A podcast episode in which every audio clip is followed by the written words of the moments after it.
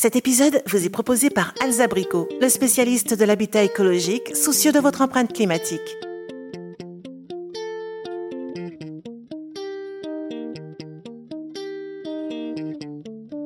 Allez, on refait la déco.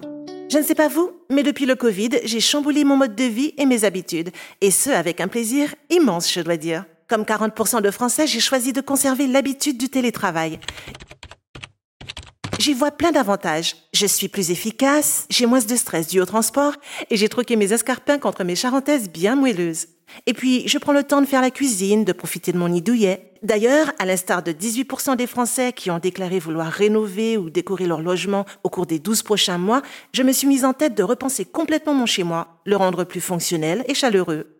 Je me suis rendu compte que l'isolation était à revoir si je veux continuer à arborer mon style improbable composé d'un short avec charentaise en chantant à tue-tête du Barry White.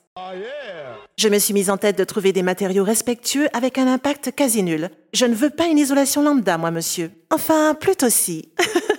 oui, je sais, c'est une joke de bricoleur. Le lambda représente la capacité d'un matériau à conduire la chaleur. Et je ne m'enflamme pas. Je l'ai su hier.